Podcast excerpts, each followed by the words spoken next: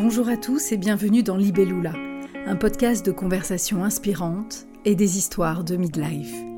Ici, je reçois des invités qui, pour la plupart, sont dans cette période du milieu de vie, en pleine transition, questionnement, révolution ou évolution. Ici, on rencontre des artistes, des spécialistes, des citoyens, des abîmés, des éclairés, avec en commun cette envie de faire de son mieux, de tenter son changement, d'être audacieux, parfois désobéissant, et de prendre un instant pour partager son expérience, tout simplement. Je suis Carole Mathieu Castelli, j'adore raconter et écouter les belles histoires. Libellula, c'est deux fois par mois. Alors, on y va? Aujourd'hui, pour ce huitième épisode de Libellula, je reçois Maya Latrobe. Pendant des années, j'ai croisé Maya, une voisine, dans mon ancien quartier de Montreuil, tel un rayon de soleil, toujours souriante, toujours active, une Wonder Woman qui organisait le vide-grenier du quartier, les ventes privées d'artistes dans son salon, des lectures à l'école, toujours impliquée dans les réunions des parents d'élèves, en plus de son rôle de maman, d'épouse, et son métier de secrétaire générale, programmatrice et directrice de la communication dans un grand théâtre de la région parisienne. Une vie bien remplie, trop remplie peut-être. Dans cet épisode, Maya nous parle avec beaucoup de générosité de son contrat de survie, un mécanisme interne qui va la conduire jusqu'au point de rupture, le burn-out. Après des mois de reconstruction, accompagnée par des professionnels et son compagnon, Maya va trouver un nouveau chemin personnel et professionnel. Un cheminement qui m'a beaucoup touchée et une reconversion inattendue puisqu'aujourd'hui, Maya est accompagnatrice funéraire, créatrice de cérémonies d'obsèques sur mesure. Un épisode passionnant où on a pris le temps de parler de la vie, de la mort, mais surtout d'amour et de renaissance. C'est parti. Bonjour Maya. Bonjour. Alors, on ne se connaît pas beaucoup, on a pas mal d'amis voisins en commun. Pourquoi je parle de ça? Parce que moi, l'image que j'ai de toi, c'est euh, d'une personne extrêmement euh, solaire, souriante, toujours en mouvement puisque je te voyais passer tout le temps. Alors une fois en moto, une fois en trottinette, euh, euh, toujours en train d'organiser euh, chez toi des, rencontres. Tu, tu, as invité les gens pour, faire découvrir une amie styliste. Enfin vraiment tout le temps, tout le temps dans, l'action. Alors ma première question c'est si on faisait un arrêt sur image sur, cette période qui est pas si lointaine, hein, c'était il y a quelques années, où je te voyais tout le temps courir. Est-ce que c'était une course une fuite ou une vie bien remplie je vais partir tout de suite dans le dur parce que ça vraiment ça raconte exactement euh, ce que enfin pour moi c'était un contrat de survie qui euh, faisait que je pensais que je n'étais bienvenue dans ce monde que si j'étais active et si je faisais en sorte de d'aller récupérer un maximum d'amour chez les autres parce que moi à l'intérieur j'en manquais beaucoup.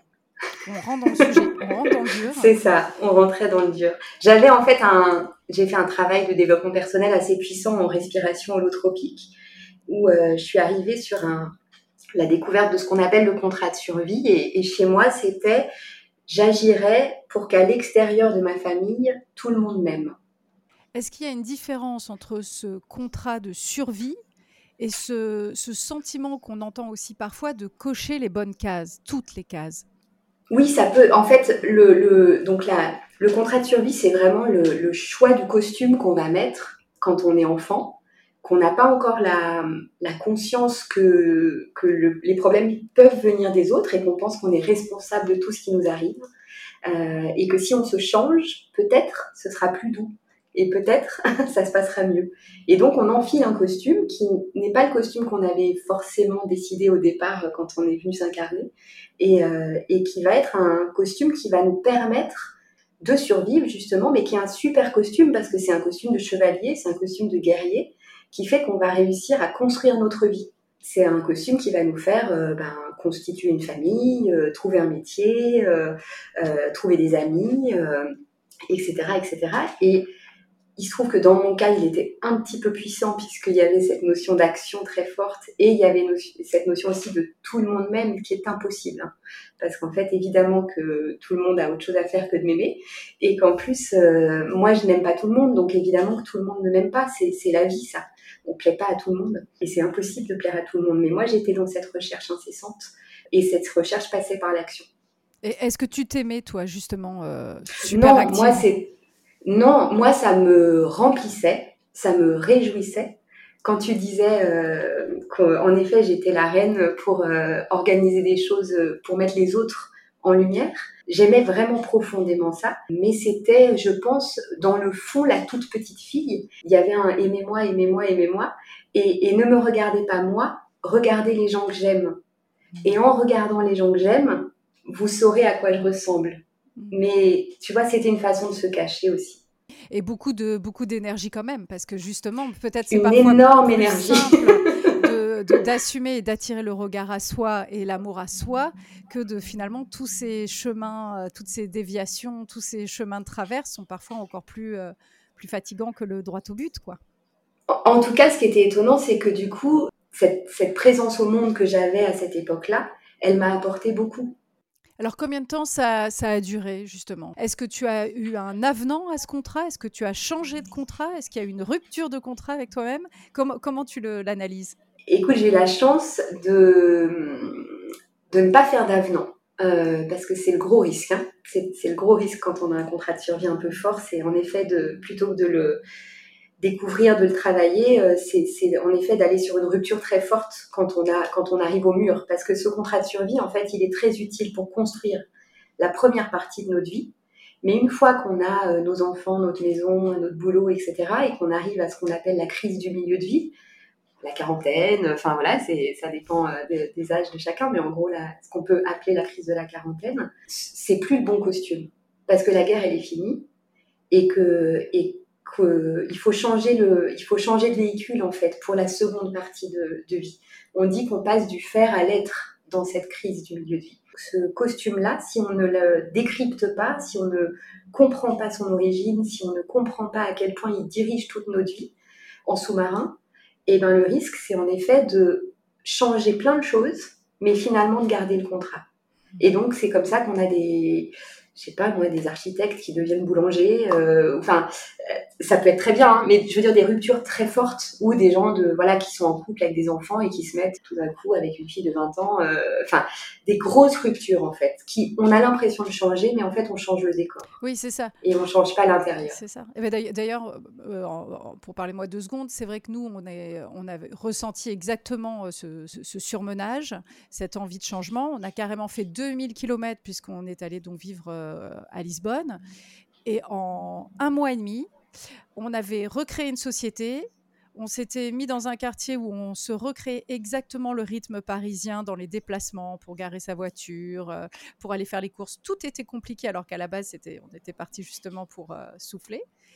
On a recréé une société, on a retravaillé comme des jeunes entrepreneurs 15 heures par jour.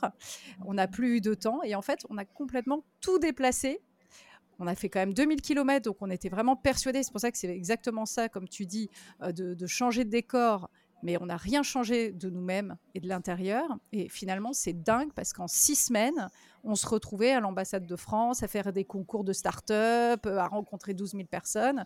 Et en fait, euh, on s'était perdu, mais on était sur le mauvais chemin de, des retrouvailles. Quoi. Comme cette crise du milieu de vie, elle est très peu documentée. On nous en parle très très peu. Il y a beaucoup de livres sur la crise de l'adolescence pour le coup.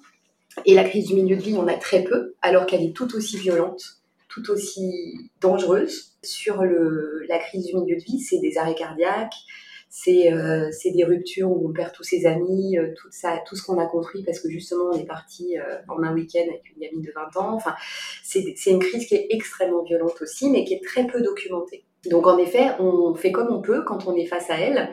On sent qu'il y a un changement à opérer, et le changement le plus simple, c'est de partir, euh, voilà, de changer changer de vie euh, et donc de changer de décor. C'est le, le, plus facile. Toi, par rapport à ton expérience personnelle, à quel moment tu t'es sentie euh, en, fin de contrat?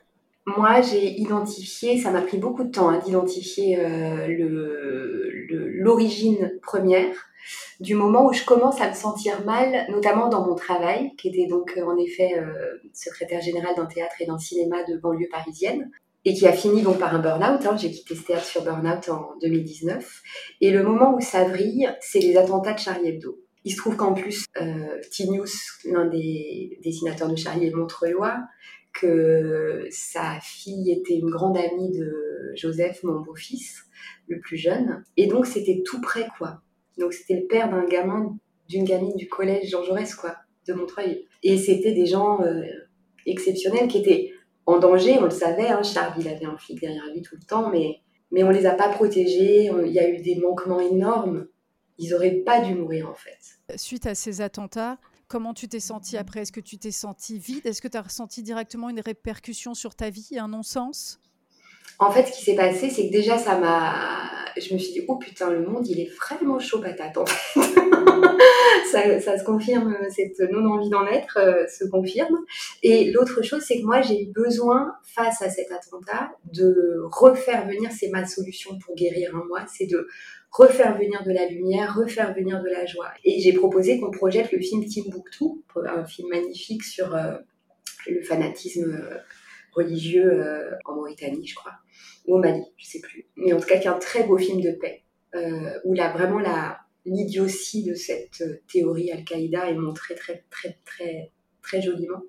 Et pour moi, c'était important que ces gens-là qui avaient voulu nous faire taire ne gagnent pas et qu'on puisse euh, se dire, ben voilà, il y a une minorité de gens qui prennent des calaches et qui disent, vous n'avez pas le droit de dessiner le prophète.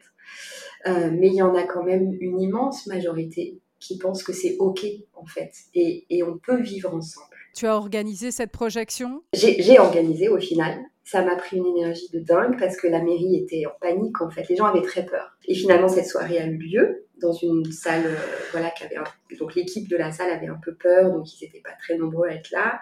Euh, j'avais proposé qu'on mette des dessins de Charlie partout. Euh, voilà, donc j'avais proposé ça. Donc déjà, il m'avait fait trier les dessins pour voir lesquels ils acceptaient, lesquels ils acceptaient pas. Il m'avait prévenu que l'équipe serait pas, pas là. Moi, j'avais eu beaucoup de mal à mobiliser ma propre équipe du théâtre. Donc en fait, j'avais fait cette soirée euh, toute seule avec une stagiaire. L'adjoint à la culture avait fini par accepter. Il était venu avec un garde du corps. J'étais vraiment décalée. Et, euh, après, ce qui a été très violent, c'est que j'ai rencontré les associations euh, musulmanes de Villejuif pour leur proposer le film Timbuktu, qui pour moi était vraiment un film qui avait du sens. Mmh, bien sûr. Et en fait, je me suis tapé des réunions où on m'expliquait que quand même ces dessins Enfin voilà, ils auraient dû arrêter parce que bon, d'accord, on n'a pas le droit de tuer, mais hmm.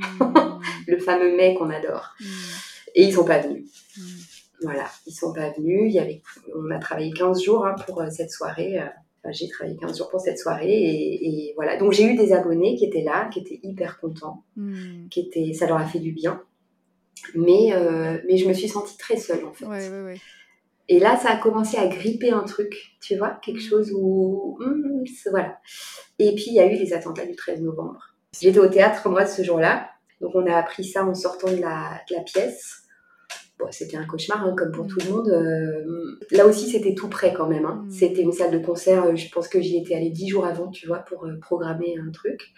Euh, le Bataclan. Et c'est vrai que bah, on a bu des coups, évidemment, hein, parce que de toute façon, on n'avait pas le droit de quitter le théâtre avant 2 heures du matin. Et, euh, et, puis à un moment, euh, voilà, moi j'étais venue toute seule en voiture, euh, il y avait toute l'équipe de comédiens que je connaissais bien.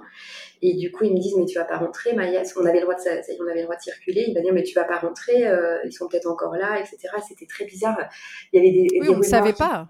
On savait pas, on disait qu'ils étaient peut-être dans Paris avec des calages, enfin, on, on, hmm. savait rien. Et moi, pour rigoler, parce que voilà, j'avais dit, mais non, vous inquiétez pas, moi, en fait, à Montreuil, ils y dorment. Hmm. Et, et, ils y dorment. Voilà.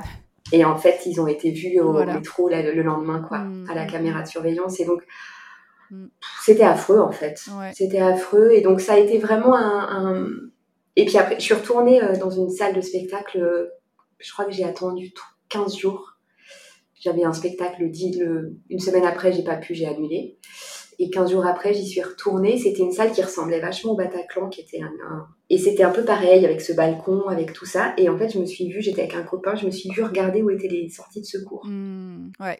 Ce que je n'avais jamais fait avant. Hein, oui, mais après, euh, effectivement, si on se replonge en 2015, retourner dans une, euh, ne serait-ce que dans le métro, dans une salle de spectacle, c'était très compliqué. Les gens, à cette période, avaient peur de prendre le métro.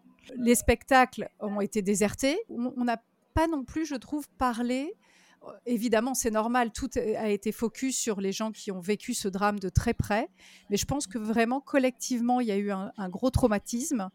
Et moi, j'ai énormément de personnes qui ont vu leur vie euh, avec des changements très importants suite à cet événement. Mm. Par exemple, j'ai une amie, alors ça n'a rien à voir, mais trois mois après, elle s'est mariée. Elle était célibataire, trois mois mm. après, elle s'est mariée. Elle a eu inconsciemment envie de, construire tout de suite. De mettre de la vie. Euh, mettre de la vie. Mm. Euh, nous, on a décidé de partir, donc suite au 13 novembre, on était perdus exactement pour euh, comme toi, puisque on habitait à Montreuil, on allait tout le temps au petit Boboun. Enfin voilà, c'était très très proche. En plus, c'est vrai mmh. que dans le dans le dixième, c'est très proche. C'est des, des mmh. quartiers voisins de Montreuil. Hein, oui, complètement. Au niveau vraiment de, c'est une population qui nous ressemble. population exactement. Donc, euh, on s'est vraiment senti euh, proche de, nos frères et sœurs en fait.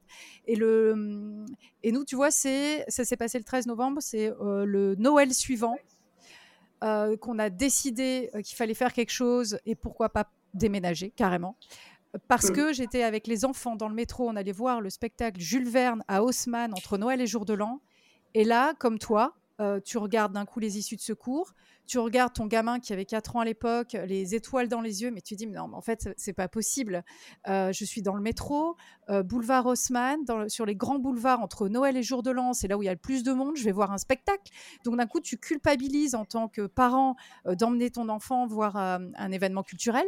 Donc je pense qu'il y avait aussi tout ça, on l'a un petit peu oublié, mais il y a réellement eu vraiment des répercussions énormes sur nos trajectoires à tous. Quoi. On s'est senti visé en fait. Mode de vie était visé. Il y a de la peur qui s'est invitée à des endroits où elle n'était pas. Et, ça, ça fait ça transforme, ça transforme à l'intérieur et ça transforme nos comportements. Alors, quelle est ta vie professionnelle après ça, justement? Est-ce que tu, c'est à partir de là où tu te mets, euh, ça a cassé quelque chose en toi? Juste après, je vais faire court, mais je, je vais à ce, à ce spectacle avec un copain et je sors de ce spectacle qui était super d'ailleurs, spectacle de cirque des Québécois. Ils nous avaient payé le champagne parce qu'en effet, on était peu de programmateurs à venir au théâtre deux semaines après. Et, euh, et voilà, et la soirée se passe, etc. Et, je, et au moment de partir, en fait, de, de quitter ce copain, je m'évanouis. Je tombe dans la rue. Ça ne m'était jamais arrivé. Hmm. Et donc évidemment, il me demande, euh, il me dit, bah on attache ta, enfin tu rentres pas en moto, euh, je te ramène, on, on appelle un taxi, je te ramène, etc. Et je vais insister et je vais rentrer en moto après m'être évanouie. Et là, c'est vrai qu'à un moment, je pense qu'il y a quand même un endroit de mon cerveau qui se dit euh, Maya, t'as le droit d'avoir peur, t'as le droit de pas être toujours euh, la warrior, euh, machin. Et en même temps, je le conscientise pas, je le conscientise maintenant avec le mmh, recul, mais là, à un moment, en fait, je déconne tout ça fait qu'à un moment, j'avais le droit à une semaine de repos, en fait, voire, mm. voire deux, tu vois. Mais évidemment, j'ai pas fait ça, puisque je me suis dit, il faut qu'on fasse le débat sur Timbuktu, c'est hyper important. Mm. Et, euh, et pareil, quand je retourne au théâtre 15 jours après, il n'y a pas d'urgence, en fait. Mm. Et quand je m'évanouis et que je rentre en moto de la place de Clichy à Montreuil, en fait, prends un taxi, ma biche. Et j'ai pas pris de taxi parce que le lendemain, je fallait que j'aille bosser à 9h, en fait. Donc tout ça, euh, voilà. Et donc en effet, ça a commencé un petit peu à déconner. Et puis c'était devenu plus compliqué au théâtre. Je, je, m'amusais moins, en fait. Moi, l'amusement est très fort. J'ai besoin de m'amuser, sinon je, dépéris. Très débordée dans, dans, ce, dans ce travail. On rentrait dans le tunnel, euh, dans la machine à laver le 1er septembre et on en sortait le 20 juillet euh, alors, est-ce que tu peux juste en deux secondes, parce que c'est vrai que, enfin, moi, je, sais ce que c'est qu'une programmation théâtrale et pourquoi c'est un tunnel, mais est-ce que tu peux nous expliquer concrètement le programme d'une année? Donc, le Théâtre Romain Roland, c'est une salle de 650 places dans lequel on a un spectacle différent tous les vendredis soirs. Vraiment, on avait une variété de programmation assez géniale, mais la programmation était faite euh, de cette façon-là depuis des années. C'était tous les vendredis soirs un spectacle différent. Donc ça, ça demande quand même pas mal de boulot et pour la technique qui monte et qui démonte, mais aussi pour moi, qui était dire comme et secrétaire général, pour faire que la salle soit pleine à chaque fois et, euh, et en s'adressant à des publics très différents. Et ensuite, on avait aussi une salle de 130 places dans laquelle on faisait de la création théâtrale et on emmenait, on était maison de production, donc on emmenait les spectacles en tournée. Et là, il y avait aussi un gros enjeu pour accompagner les compagnies en répétition, montrer aussi les coulisses au public de ces répétitions pour que on touche de l'argent public. Et l'idée, c'est de ne pas être dans l'entre-soi et donc toujours en fait d'ouvrir les portes à, tous les endroits, à tous les moments. Et euh, on était une salle de cinéma avec du cinéma. Euh, on faisait 50 000 spectateurs par an à Villejuif. On faisait 25 000 en cinéma, 25 000 en spectacle. On avait un taux de remplissage de 95%. C'est énorme. C'est énorme. C'est un des. Enfin, voilà. Quand je suis arrivée, c'était loin d'être le cas et c'était vraiment un des grands. Euh, voilà, j'étais j'étais fière de ça. Et on, on, avait aussi énormément. En fait, on était un lieu d'enseignement théâtral et on avait un festival de théâtre amateur et on avait une quinzaine de cours de théâtre euh, réguliers et on était très peu nombreux pour faire tout ça. Moi, dans mon service, donc j'étais toute seule à la com, à la coordination des relations publiques, euh, c'était aussi sur mon poste. Elles étaient trois, les filles, trois plein temps. Il y avait deux personnes à plein temps en billetterie accueil. Et voilà. Et donc, c'est pas beaucoup pour faire tout ça. Mmh. Oui, puis en plus, c'est un poste euh, déjà à responsabilité, mais en plus euh, assez polyvalent où tout repasse par toi, en fait. C'est le couteau suisse. C'est-à-dire que quand, quand les choses sont pas sur les fiches de poste des gens, c'est la secrétaire générale qui s'y colle. c'est, faut vraiment avoir le cerveau en étoile quand on a, on a une, une charge mentale. On a beaucoup parlé de la charge mentale dans les couples. Hmm. Et ben la charge mentale de la secrétaire générale, elle est pas mal. Après, ce qui est extrêmement compliqué dans ces métiers, comme tu dis, émotionnellement, humainement, c'est riche. Donc, On, ne compte pas les heures de la même manière. Euh, j'imagine que tu devais au moins deux ou trois fois par semaine, le soir, aller voir des spectacles. Trois soirs par semaine. Alors, après toutes ces années, après 16 ans justement d'implication totale, est-ce que le, quand cette décision s'est imposée à toi de, dire stop, euh, j'imagine que c'est une décision extrêmement difficile à prendre ou justement facile parce que pas le choix? Moi, j'ai rien décidé en fait. C'est mon corps qui a décidé c'est le principe du burn-out. C'est-à-dire, moi, je suis rentrée en septembre 2018 pour la rentrée scolaire. J'avais une, fille de mon équipe qui était partie en burn-out euh, au printemps. Ça m'avait énormément touchée parce que dans les responsabilités que je prenais, il y avait la protection de mon équipe face au surmenage et, là, j'avais raté. C'est ton caractère qui veut que tu vois les choses sous cet angle. Tu penses que tu as loupé quelque chose parce que quelqu'un part en burn-out, mais est-ce que du coup, ça t'a alerté sur ta propre, euh, sur ton propre chemin, sur ta propre vie? Est-ce que tu t'es dit, moi aussi, j'y vais? Non, j'étais pas, j'avais pas encore la conscience. À cette époque, j'avais vraiment, j'étais dans le brouillard complet. Hein. D'accord. Je me disais, j'ai pas mis en place suffisamment de choses pour la protéger. Mmh. Et du coup, euh, donc j'ai fait cette rentrée scolaire euh, vraiment, mais alors en traînant des pieds, un truc assez euh, soudain. Et, j'ai fait toute l'automne comme ça, vraiment avec. alors ça se voyait pas, hein, je, je, pense que l'équipe l'a pas vu, mais euh, parce que de toute façon moi j'étais capitaine de navire donc un capitaine de bateau il va pas dire euh, enfin en tout cas je, ne m'autorisais pas à dire que ça n'allait pas. Mais vraiment je galérais à l'intérieur. Euh, je suis arrivée aux vacances de Noël vraiment en dépression profonde sans poser le mot dessus mais avec un vrai mal-être Noël, c'est jamais très simple pour moi parce que j'ai une famille un peu compliquée, ça rappelle pas forcément des très bons souvenirs et donc j'ai vraiment été dans le dark, dark, dark sur ces, ce Noël 2018. Euh, et puis en janvier, ça allait pas mieux. On a une amie commune, euh, Carole, qui s'appelle Diane, hmm. qui euh, m'a téléphoné un matin. Il était 11h du mat, non 10h. J'avais pas ouvert les volets, fallait que j'aille au boulot et j'y arrivais pas. Et elle, et là, elle a eu peur, vraiment. Elle savait que ça allait pas fort, mais là, elle a eu très peur. Elle m'a, elle m'a dit, écoute, Maya, tu raccroches et tu prends rendez-vous chez la psy. Là, c'est dangereux. Et j'ai pris rendez-vous chez une psy. Voilà, les hasards de l'existence ont fait, euh, si on y croit que c'est des hasards, euh, qu'elle avait de la place alors qu'elle en a jamais euh, le lendemain pour une séance d'une heure alors que d'habitude c'est des séances d'une demi-heure. Et en fin de séance, elle m'a mis évidemment, enfin, elle m'a donné toute une ordonnance d'anxiolytiques, d'antidépresseurs, et elle m'a donné son numéro de portable en me disant vous m'appelez quand vous voulez, jour et nuit. Hmm.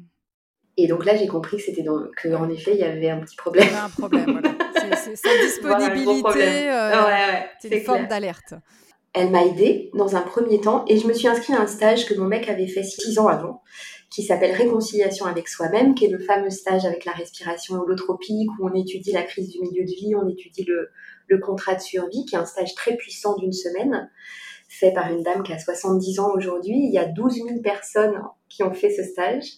Et je trouve ça extraordinaire d'avoir offert ça au monde. Et, donc moi, j'ai fait ce stage en... Bah, je suis sortie le 7 février 2019. Et c'est une vraie renaissance. C'est-à-dire que j'ai compris tellement de choses. Tellement, tellement de choses. Quand on sort de ce stage, elle, elle, nous dit, maintenant, il faut aller... Euh, vous avez une palette de peinture, votre contrat de survie vous a il vous a fait congeler la moitié des couleurs. Maintenant, allez-y, déployez-vous. Soyez l'entièreté de vous-même. Et moi, euh, c'est très beau. Cette femme est très belle. Elle te plairait beaucoup, Carole. Et, euh, et, moi qui suis toujours un peu enthousiaste, surtout, je suis sortie de ce stage à Donf. Mm. Euh, donc je dormais 4 heures par nuit, euh, je faisais tout, je me suis inscrite à la chorale, je retournais au théâtre pour moi et non pas pour programmer, la totale. Sauf que les vacances de Pâques sont arrivées, que j'avais pas commencé à travailler sur ma plaquette de saison parce que parce qu'au boulot, en fait, c'est vrai que soit j'y passais tout mon temps, soit ça c'était pas possible en fait puisque j'avais 1,6 poste. Et donc, euh, et donc, je suis arrivée aux vacances de Pâques en emportant plein de dossiers pour faire ma plaquette de saison, que je faisais, ce que je faisais chaque année. Sauf qu'avec le stage, eh ben, j'ai pas eu envie d'ouvrir mes dossiers pendant mes vacances. Et je, suis arrivée donc à la rentrée des vacances de Pâques, le premier jour au boulot, pas hyper envie d'y aller, et surtout, je me suis dit, en fait, c'est impossible. C'est l'Everest et je suis en tongue. Elle sortira pas, cette plaquette. C'est là, j'en ai fait 10, nickel, J'étais hyper fière de la com du théâtre Romain Roland. C'était une com très joyeuse que j'aimais beaucoup. Un soir, j'avais cette fameuse plaquette à faire à la sortie des vacances. Et mon mec, en effet, me dit Maya, tu vas te prendre un bus, ça va pas. Et il, me, il me dit aussi, tu sais, on a de l'argent de côté, tu peux démissionner, hmm. tu peux quitter le théâtre. Et c'est énorme. J'ai vu la lumière. J'ai fait, ah bon, je peux quitter le théâtre? Et je me suis dit, ah tiens, mais je vais quitter le théâtre en fin de saison, c'est bien, ça fait 10 ans que je suis là, 11 ans que je suis là, c'est bien. Et donc je me le mets dans la tête et je me dis, ah ben tu sais, c'est comme un marathon. Hmm. Tout d'un coup, tu retrouves de l'énergie pour le sprint final parce que tu sais que c'est la dernière, euh, les derniers 100 mètres. Hmm. Et je me suis dit, c'est ça la solution. Je vais réussir à faire ma, ma, plaquette parce que ce sera mon sprint final. Hmm. Et je partirai au 15 juillet. Donc je me mets ça dans ma tête. Et puis le jeudi, je vais au boulot. 3 milliards de trucs à faire dans la journée. Pas une seconde pour faire euh, 3 grammes de trucs sur ma plaquette, qui était mon sprint final. Hmm. Et je suis en réunion à 19h30 avec euh, des abonnés. Et je et j'ai encore, euh, je sais que je vais, je vais partir à 23h, vu ce qu'il me reste à faire. Et j'aurais pas touché à ma plaquette. Hmm. Et là, ça déclique. Et là, je me dis non, mais je vais le dire tout de suite en fait que j'arrête, que je démissionne parce qu'en fait, c'est important que je le dise parce que si je le dis pas, enfin, je pourrais pas dire euh, attention, ça déborde, attention, j'y arrive plus comme avant. Et donc, je vais voir mon directeur qui était encore là, hein, il était 20h, et je lui dis, faut que je te parle, Alexandre. Et il me dit, ah, mais là, je vais chercher mon. Je peux, je peux pas, je vais au théâtre, etc. On se parle demain. Je dis, très bien. Et le lendemain, je prends ma matinée et on, on, décide de déjeuner ensemble. Et il me dit, bah alors, ça avait pas l'air d'aller euh, hier et tout ça. Et là, je prends mon courage à deux mains et je dis, bah oui, parce qu'en fait, euh, je vais partir, Alexandre. Et il me dit, bah comment ça, tu vas partir? Je fais, bah oui, oui, je vais, je vais quitter le théâtre, en fait, euh, à la fin de la saison, là. Et il fait, bah non, tu peux pas. Et, là, je m'entends dire une phrase que je ne savais pas que je la pensais, mais en fait, elle est sortie comme ça. Et je lui dis, mais en fait, tu sais, c'est soit je pars, soit je meurs. Hmm. Et c'est extrêmement fort. Il a regardé, il a fait, ok. Et évidemment, il n'a pas il n'a pas mm. lutté plus que ça, quoi. Il a euh, entendu. Oui, mais c'est vrai que c'est une phrase. Euh, c'est ça qui est, qui est, quand même assez incroyable dans, dans ces histoires, d'ailleurs, de, de, rupture, de burn-out. C'est que tu accumules pendant des années, pendant des mois, mais à partir du moment où tu as vraiment as passé le cap, il n'y a plus de retour possible. Et même tes mm. trois mois à tenir, tu ne pouvais plus les tenir alors que tu l'avais pas verbalisé finalement quelques jours avant, quoi. C'est ça qui est, incroyable. Et là, je vais plus que me reposer puisqu'en fait, je vais rentrer dans une phase où finalement, je vais être arrêtée deux mois. Je vais essayer d'y retourner trois jours, mais Alexandre a pas vraiment compris euh, la réalité de mon état. C'est le directeur du théâtre, Alexandre. On est à trois semaines de la présentation de saison. Quand je reviens, je reviens vraiment pas pour faire la com de l'année prochaine. Je reviens vraiment pour clôturer dix ans de boulot dans cette maison, quoi. 11 ans. Hmm. Et pour filer mon poste propre. Et quand j'arrive au théâtre, en fait, il y a tous les dossiers euh, du festival de rue de la rentrée qui n'ont pas été touchés. Et donc je regarde et du coup je vais voir Alexandre. Je fais mais là le la com du festival de rue, euh, c'est à finir pour le 15 juillet. Euh, ça va être chaud quand même pour moi. Il me dit ah tu crois? Parce que tu vois on on, on t'a gardé ce dossier. On s'est dit que tu aimerais bien avoir un dossier complet. D'accord. Je dis bah ouais, j'adorerais avoir un dossier complet dans mon état là. C'est vraiment, c'est, j'adorerais ça.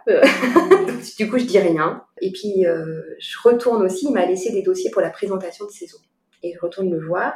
Et je lui dis là, la présentation de saison, Alexandre, franchement, je suis pas en état. Hein. La présentation de saison, on parle devant 500 personnes, on est au micro. Sauf que là, moi, je suis pas en état de faire une présentation de saison, je suis pas en état de faire la belle. Et puis en plus, j'y serai pas dans ces spectacles. Hmm. J'y serai plus, en fait. Donc c'est plus mon histoire. Oui, il y avait plus de sens. J'y serai pas dans la salle. Donc, je vais pas dire aux gens, venez, venez dans la salle, euh, j'y serai et on va se régaler. J'y mm. serai pas.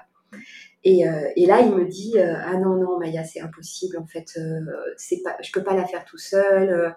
je vais t'en prendre un peu plus si tu veux, mais c'est hyper important que tu sois là. et puis c'est bien, c'est une façon de clôturer, c'est une façon de dire au revoir.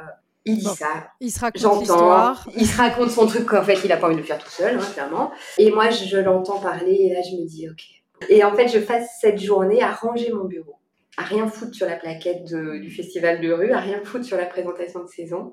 Je range mon bureau. Je vais tout propre dans mon ordi, tout propre dans mes papiers derrière moi. Voilà, les gens ne osent pas trop venir me voir. J'ai ma musique euh, dans mon casque et je, range et je jette, je préviens l'administratrice que j'aime beaucoup. Et tu es dans, dans, quelle, euh, dans quelle humeur? Je sais que je vais. Ben, en fait, j'ai essayé de revenir et, et voilà, et c'est pas possible. Donc, mmh. euh, est-ce que tu te sentais déjà, même si c'était un moment euh, évidemment douloureux, est-ce que tu te sentais plus légère déjà? Non, parce que c'est pas léger pour moi de plus travailler au théâtre. Ouais. Par contre, je me sens déterminée. Encore une fois, c'est la survie. Donc, tu es en mode survie. Exactement. Tu fais ce que tu as à faire. J'ai essayé de dire, je suis pas entendue. Bah donc, je vais écouter celle qui me soutient et qui m'aide et qui s'appelle Françoise Benamou et qui est médecin traitant et qui m'a dit c'est pas une bonne idée d'y retourner.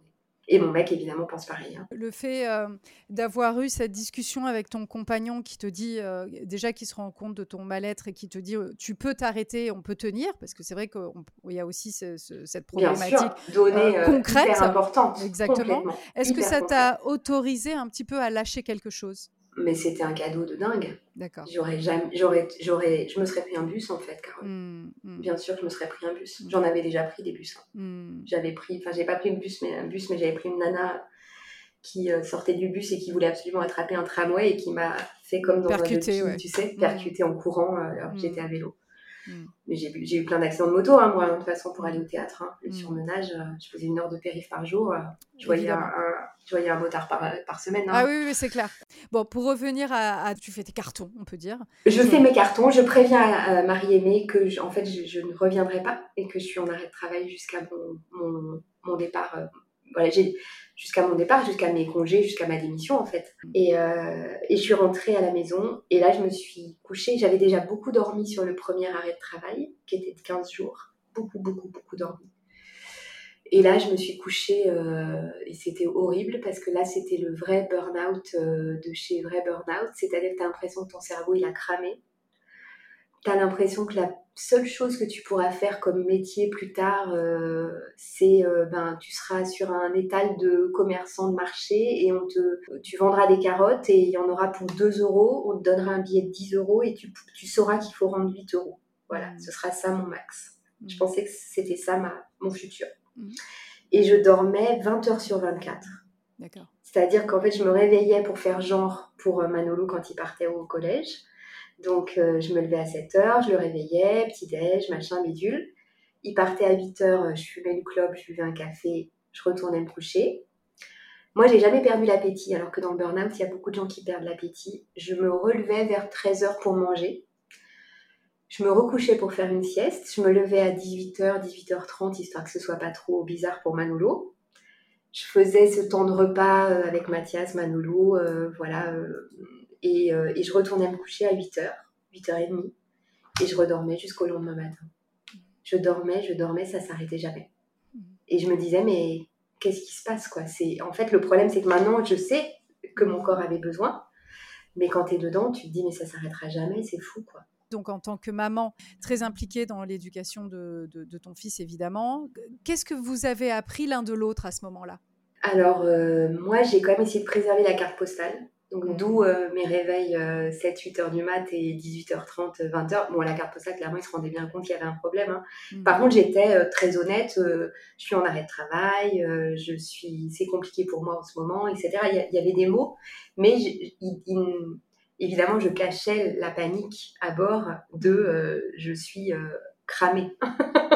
Et je suis cramée pour toujours, ce qui était un peu ce que je mm. pensais. Donc ça, je le cachais. Mais par contre, que ça n'allait pas, que je quittais le théâtre, etc., ça, évidemment, c'était, c'était pas caché. Moi, je, je, il, avait 14, il est en quatrième, Manolo. Donc ça change quand même beaucoup de choses. Hein. Ils ont envie d'être tout seuls, ils ont envie d'être tranquilles. C'était une période où Mathias, euh, il est comédien, Mathias, mais à cette époque-là, il tournait pas. Donc il, était, il est très très présent, Mathias. Euh, c'est, plutôt lui qui fait à manger quand il est là. Enfin, c'est même carrément lui qui fait à manger, c'est lui qui fait les courses. Enfin, j'ai, je suis dans, de toute façon, moi, je risquais pas de faire beaucoup ce genre de choses, hein, euh, vu, vu, tout ce que je faisais à côté. Mais la maison, c'est vraiment Mathias, pour le mm. coup, chez nous. L'équilibre du couple, il est comme ça. Et moi, je suis l'extérieur.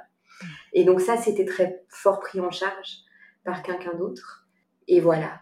Mm. Mais c'est vrai que j'aurais. Et puis moi, j'ai eu l'intelligence dans, dans mon contrat de survie de ne faire qu'un seul enfant. Parce que pour le coup, je mm. pense que. Et, d'ailleurs, je me suis toujours dit que j'avais pas l'espace. Enfin, voilà, inconsciemment, j'ai choisi de faire un seul enfant parce que c'est ce que je pouvais gérer, quoi. Et est-ce que vous, d'ailleurs, vous avez reparlé euh, ensemble euh, avec Manolo de ce moment de vulnérabilité ou... En fait, ça, ça c'est... Je l'ai encore. Hein. Le burn-out, c'est vraiment euh, quand on le travaille. Moi, j'ai vu, j'ai tout vu. Hein. J'ai vu des chamans, j'ai vu des, j'ai vu des psy classiques, j'ai vu des énergéticiens, j'ai vu j'ai fait tout ce que j'ai L'exploratrice. Ah ouais, j'ai, j'ai vraiment, j'ai fait, sortez-moi de là. et là encore, grâce à mon compagnon, qui m'a en fait, qui voyait que j'étais radine sur le soin et qui m'a dit, euh, en fait, il était passé lui par une phase de rupture assez forte où c'est son corps aussi qu'il avait arrêté. Il avait eu un gros problème de dos.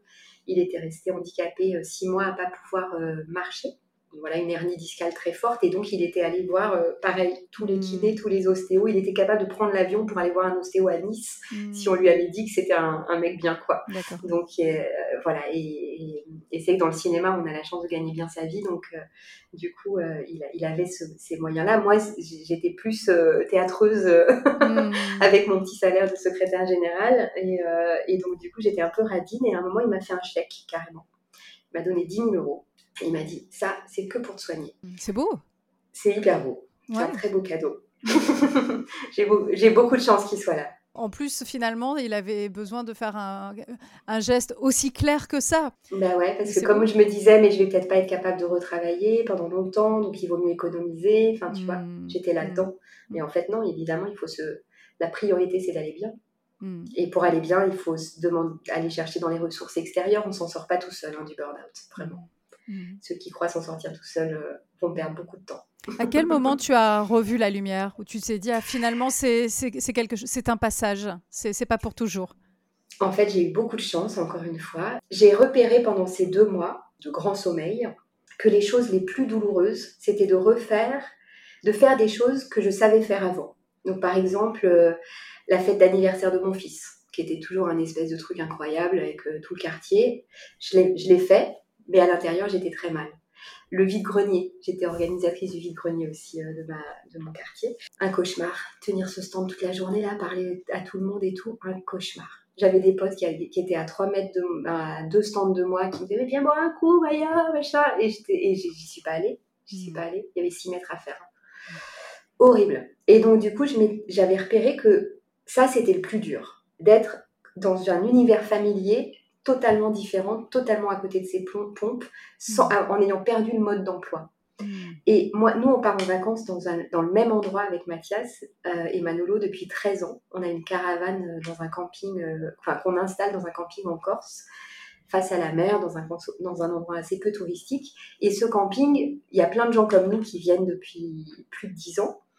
Et moi, je suis un peu la géo Club Med, euh, voilà, de la bande du camping, comme d'hab. Et donc, j'organise euh, le loup-garou à 19h avec tous les enfants du camping, euh, enfin les ados. Mm. je fais des, des, sorties en rando de dingue avec, sur le GR20. Enfin, voilà, je fais la fête. voilà, c'est un peu mon paradis, c'est un peu ma, mes six semaines de mm. ok, j'ai bossé, mais là, les gars, c'est la fête. c'est ça. Et je vois que pendant cinq semaines ou six, euh, je vais être à côté de mes pompes dans ce putain d'univers familier où avant je savais très bien faire où là je vais pas y arriver.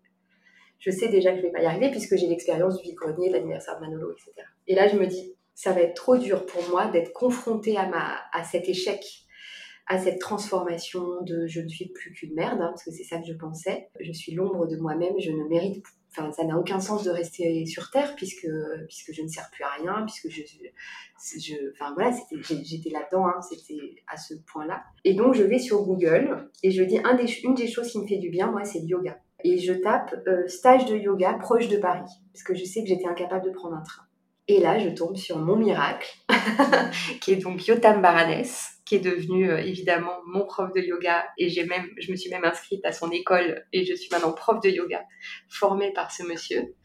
Et je fais un stage de Kriya Yoga avec lui, qui est une, une, technique très très puissante euh, d'énergie, de, de yoga énergétique. C'est un stage où on se lève à 5 heures du matin, on chante pendant une heure, ensuite on médite pendant une demi-heure, ensuite on va marcher dans la rosée du matin pieds nus. Ensuite, là, on n'a toujours pas le droit de parler sur ce, temps-là. Ensuite, on boit une tisane. Ensuite, on pratique une heure et demie. Là, on a le droit de parler. On mange végétarien, sans alcool, on fume pas. Euh, on fait une sieste l'après-midi. Il y a une piscine et un grand parc ombragé, c'est sublime. On est à côté de Soissons, juste à côté de Soissons. Donc vraiment à trois quarts d'heure de Montreuil. Et en même temps, on est complètement ailleurs là-bas. C'est un, un, super joli gîte. Et, euh, et l'après-midi, on reprend la pratique à 15h30 jusqu'à 19h. À nouveau, un repas végétarien. Euh. Et le soir, on chante. Et on se couche à 22h. Et ça va durer 10 jours. Hmm. Et on fait des pratiques donc de Kriya Yoga, euh, petit bout par petit bout. C'est ce Kriya Yoga là, c'est un enchaînement d'une heure et quart, très très spécifique, qu'on apprend par petits bouts. Et ensuite, on fait la série complète. Et on va réussir à faire la série complète les trois derniers jours. Et là, moi, je vais être passée au, au Karcher par cette, euh, par cette technique. C'est-à-dire vraiment, je... Au niveau des émotions? En fait, le premier jour, je termine les 1h15 et j'ai juste... Je suis en position du diamant euh, de méditation et j'ai juste une larme qui coule. Et c'est une immense reconnaissance en se disant, mais on a ça à l'intérieur de nous. On peut en fait être notre propre guérisseur à ce niveau-là. À côté de moi, il y a une copine qui est bien barrée aussi. Il y en a qui sont pas trop rentrés dans le, la série, mais nous, on était à Donf. Je la connaissais pas avant, mais elle était dans la, même chambre que moi. Et elle, elle, elle, elle sanglote, elle, elle, est vraiment, elle, euh, c'est terrible. Et elle a besoin qu'on la prenne dans ses bras, etc. Le deuxième jour, euh, elle, ça va mieux. Moi, je suis dans son état. Je n'arrête plus de pleurer. Je suis un espèce de flot de larmes. Et le troisième jour et dernier jour, j'ai une joie absolument hallucinante. Et donc, je suis arrivée à ce stage sous antidépresseur, l'ombre de moi-même, et je suis revenue passer au Karcher. Mathias, il m'a à peine reconnue quand je suis rentrée. J'étais un soleil sur pattes. Voilà, et j'ai fait un été euh, mm. magnifique. Je suis partie en Corse et j'étais celle que j'étais toujours. Oui, enrichie de toute cette expérience et euh, avec une euh, nouvelle connaissance quoi, de toi-même. Exactement. Et il y a une phrase qui est venue dans le Yoga Nidra, il y a cette promesse qu'on se fait à soi-même. Par exemple, si on a envie d'arrêter de fumer, avant une séance de Yoga Nidra, on va dire j'arrête de fumer ou j'ai arrêté de fumer. On va pas dire j'ai envie de. C'est fait, c'est un acte. Mm. Et le Yoga Nidra va travailler là-dessus. Et moi, ma phrase qui m'est venue, parce qu'en fait, quand on, est en travail énergétique comme ça, les choses nous viennent, c'était j'avance dans la vie sans peur. Et donc pour quelqu'un qui est en burn-out, qui a toujours travaillé dans la culture, euh, qui sait absolument pas ce qu'elle va faire demain, mm. le j'avance dans la vie sans peur, ça a été ma, mon bouclier. C'était mon slogan de l'été, quoi. Mm. J'ai dit, t'inquiète pas, j'avance dans la vie sans peur. Mm. non, mais Et je faisais du yoga tous les matins et j'étais à Donf, j'avais, on, on, faisait plein de chants, donc j'avais tout mon cahier de chants, je chantais tous les mm. matins sous, sur mon emplacement. À dès qu'il se mettait à faire trop chaud sur la plage, je me mettais sous un arbre et je Ce qui est, finalement, en plus, ce qui est très beau dans, dans cette histoire, c'est que euh, même si, évidemment, tu avais tout en toi, tu avais toutes ces clés-là, finalement, euh, ton, ton début d'été était mal barré et assez vite, tu as pu euh, te reconnecter complètement avec, euh, avec toi et le monde surtout, le, monde autour. Et ça, je trouve que c'est un message quand même qui est positif. Alors évidemment, il y a tout un travail antérieur, mais comme quoi c'est possible. Quand j'ai découvert le yoga, j'avais découvert euh, au camping hein, d'ailleurs, et je m'étais dit, mais alors ça, c'est la discipline où on peut vieillir. Hmm. Parce que comme c'était un cours de yoga collectif au camping, il y avait, ça démarrait à 7-8 ans jusqu'à 80 ans. Et on en faisait tous. Et ça nous faisait du bien à tous. Oui, parce que ce que les gens ne savent pas toujours, c'est qu'évidemment, il y a des postures. Mais tu peux aussi faire des postures, des mini-postures où finalement euh, le, la symbolique et le geste est là euh, sans abîmer euh, tes muscles ou, tes os. Et avec la respiration, finalement, le bienfait peut être totalement le même en fait. C'est exactement ça. Moi, là, j'ai une, des profs que j'aime beaucoup qui, qui, qui, fait du yoga thérapeutique. Elle travaille avec un, quelqu'un qui est complètement handicapé, qui ne peut pas bouger à part les cils mm. et la bouche. Il peut parler. Et elle lui fait faire du yoga toutes les semaines, mm. mental. Ouais, c'est magnifique. Donc après cette histoire de, yoga, justement cette, cette rencontre avec, euh, cette discipline et cette philosophie, à quel moment tu as pensé justement à une reconversion pour parler de quelque chose d'un peu plus concret quelque part? Oui, bien sûr. Alors moi j'avais identifié très fort que je ne voulais plus du tout travailler dans la culture. Donc, je suis allée à l'APEC euh, avec cette demande de faire une formation parce que j'avais dans la logique de faire une reconversion, un transfert de compétences. Je suis, arrivée à l'APEC, c'était au mois d'octobre. Clairement, j'étais encore très très fragile. Hein. Il y avait le yoga, j'avais vu la lumière, mais quand il s'agit de rentrer en septembre, euh, de voir tous les gens qui repartaient au boulot et moi qui n'avais rien à faire, euh, franchement, c'était plus dur. Donc j'étais quand même vraiment en piteux état. Professionnellement, j'étais très abîmée, j'avais perdu une immense confiance en moi. Je m'en voulais. En fait, pour moi, j'avais j'avais vraiment déconné dans mon départ. J'étais partie sur une civière, j'avais laissé tout le théâtre en vrac, j'avais même pas été capable de faire la plaquette. Vraiment, j'étais pas, j'avais une opinion moi-même qui était pas très cool. Et du coup, je vais à la PEC, je parle de reconversion et, et, je, et, je, suis, et je pleure hein, clairement dès qu'on me dit euh, alors racontez-moi euh, pourquoi vous êtes partie du théâtre? ah voilà, ok? Donc euh, et j'identifie dès ce rendez-vous-là le funéraire comme un endroit de transfert de compétences. Parce qu'il se trouve que dans ma vie perso, j'ai eu deux chocs avec deux enterrements où j'ai compris l'intensité d'utilité d'un rite laïque. il se trouve que l'un des, l'un des deux, je l'ai organisé et c'était très simple pour moi de le faire. C'était ma sœur avait perdu son... Ma, nièce, en fait, a, a fait une mort du nourrisson à 17 jours. Donc c'était un cauchemar évidemment. Et moi, ma façon d'aider ma sœur, ça a été d'organiser l'enterrement de cette petite Lucie. On a réussi à se faire prêter une chapelle. Euh, elle habitait dans les gorges du Verdon, ma sœur, à l'époque. On a, on a acheté de l'hélium, on a fait des ballons d'hélium, on a mis Maria Callas à dos dans la chapelle, on a mis des fleurs, des chants partout, on a, on a lu des textes, on a lu du Victor Hugo, il y avait un copain qui a joué du saxophone, enfin voilà. Et à la fin de la journée, ma sœur, elle m'a dit, euh, c'était une belle journée. Et vu d'où on revenait depuis dix jours, euh, et elle avait raison, c'était une belle journée. En fait, il y avait plein de copains qui étaient venus de Grenoble, on est grenobloises, nous soutenir ce jour-là. On avait bu un coup avec les gens à la sortie du cimetière sous un arbre, on se serait vu sous, serait vu sous un, un, baobab euh, sur la place euh, africaine. Et c'est ça un rite. Ok, il y a du cauchemar, hein, et, Lucie, on y pense encore, et elle nous manque, et, et on aurait évidemment bien préféré qu'elle soit en vie, mais et le chemin n'est pas fini une fois que l'enterrement est passé, mais par contre, qu'est-ce que ça fait du bien d'être euh, ensemble, de partager le chagrin, de poser des mots dessus? Qu'est-ce que ça fait du bien? D'ailleurs, sur euh, ta page professionnelle, justement, tu as une phrase Nous inventons ensemble des adieux. Oui. Et quand tu parles de, très de rite, je trouve que ce que tu es en mm. train de dire, c'est vraiment ça. Qui seront jamais les mêmes pour tout le monde. C'est aussi en réaction à ça que, que j'avais identifié le funéraire, c'est que j'avais vu des enterrements magnifiques, et notamment l'enterrement de mon ancien directeur du théâtre, Romain Roland, qui est vraiment mon, papa du métier, on va dire, Alain Molot, qui est un grand monsieur du théâtre, un grand enseignant de théâtre.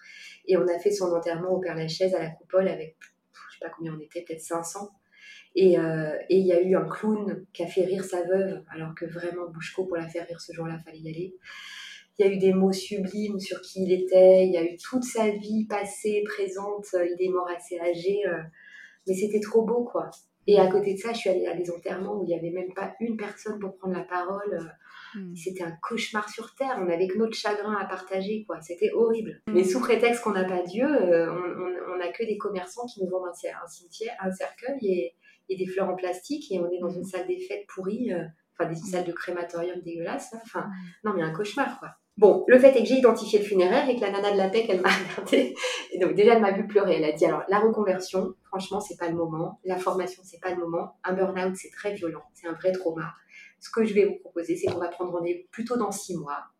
Reposez-vous cet hiver, cet automne, cet hiver. Prenez soin de vous. C'est très important. C'est fondamental. Si vous reprenez le travail trop tôt, vous allez en refaire un.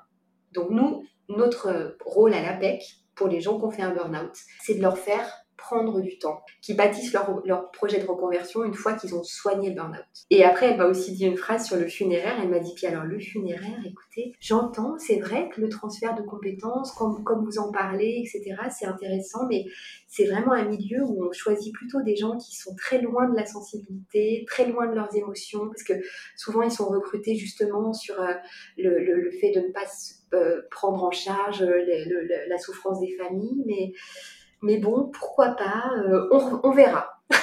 Mais en, plus, tellement pas, tellement pas. Je sais pas si elle t'a suivi cette femme. Mais oui, elle m'a suivi. Elle est géniale en fait. Voilà, c'est ça. Mais voilà, mais elle est trop contente. Hein. Ben oui. Elle est, c'était une femme extraordinaire. Elle m'a quand même donné ce jour-là. Elle m'a donné le numéro de téléphone d'un, gars avec qui elle faisait du badminton et qui, avait, qui était directeur d'une agence funéraire. Et elle m'a dit, mais appelez-le, comme ça vous voyez, etc. Donc, tu vois, elle, s'en est occupée, puis elle m'a beaucoup suivie, elle a été très touchée par, et par mon projet et par mon histoire. Voilà. Et donc, du coup, je me suis vraiment foutu la paix. Et j'ai été pris en charge hyper bien par Pôle emploi. Et, du coup, moi, j'ai été suivie par une psychologue du travail et non pas par une conseillère Pôle emploi. Donc, on m'a vraiment foutu la paix. J'avais absolument pas à mettre mon CV sur Internet, j'avais pas à répondre à des offres. Mm.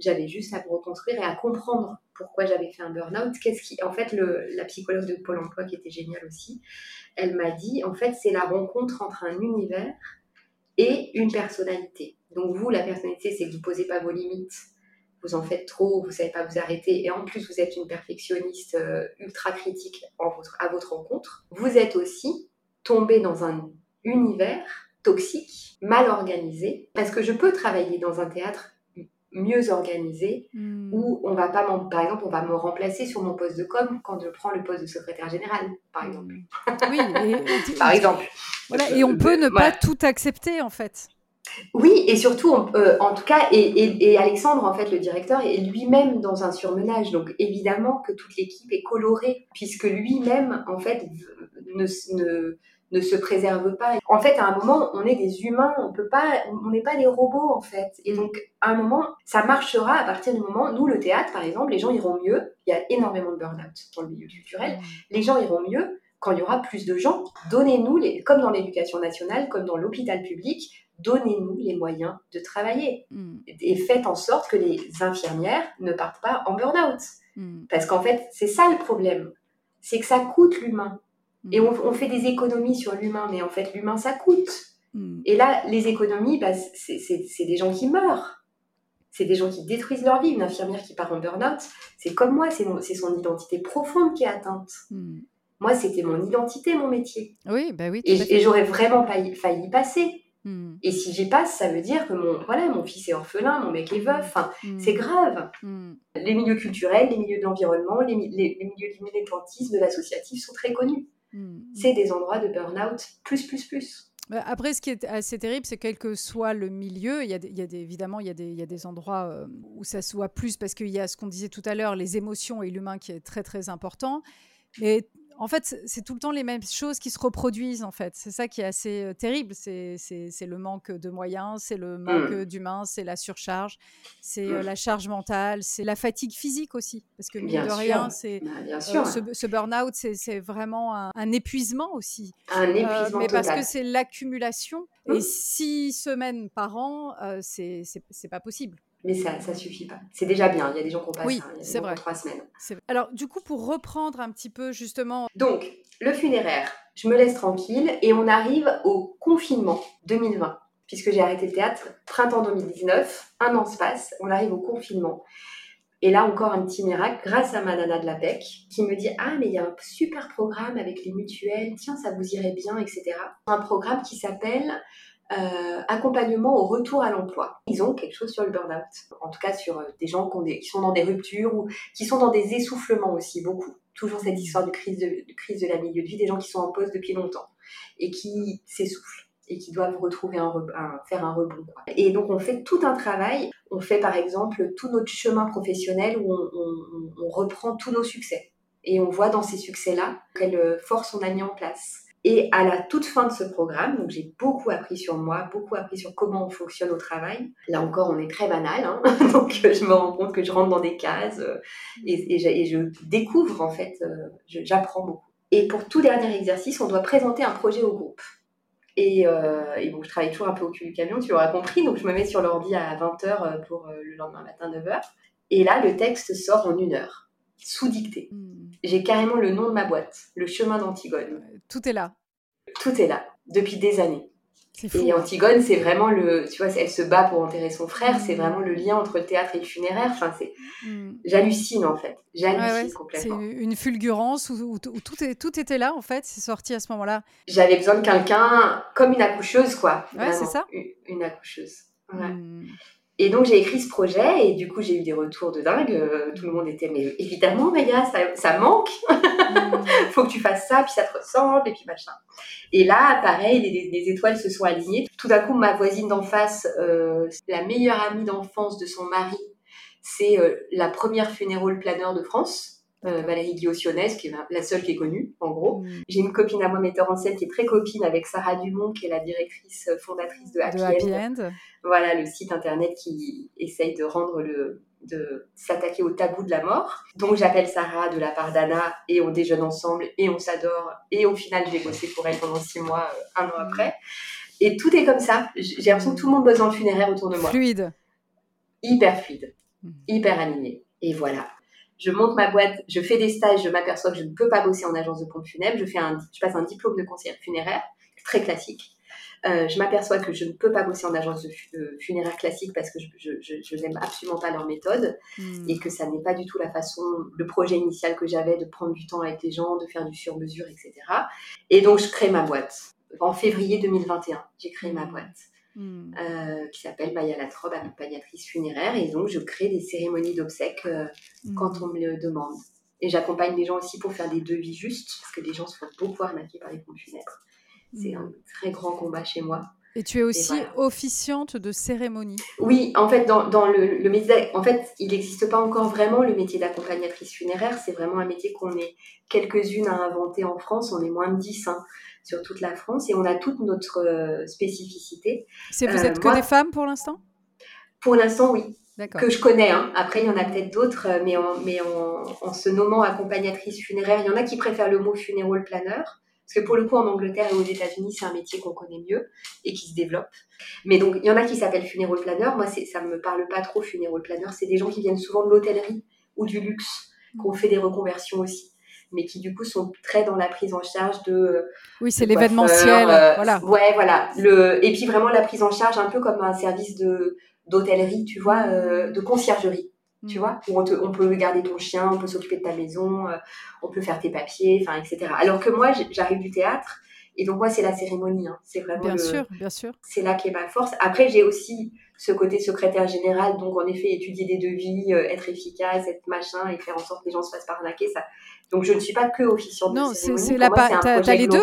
T'as la partie production et artistique. Donc en, réalité. Exactement c'est pas une continuité, mais en tout cas, c'est une activité parallèle.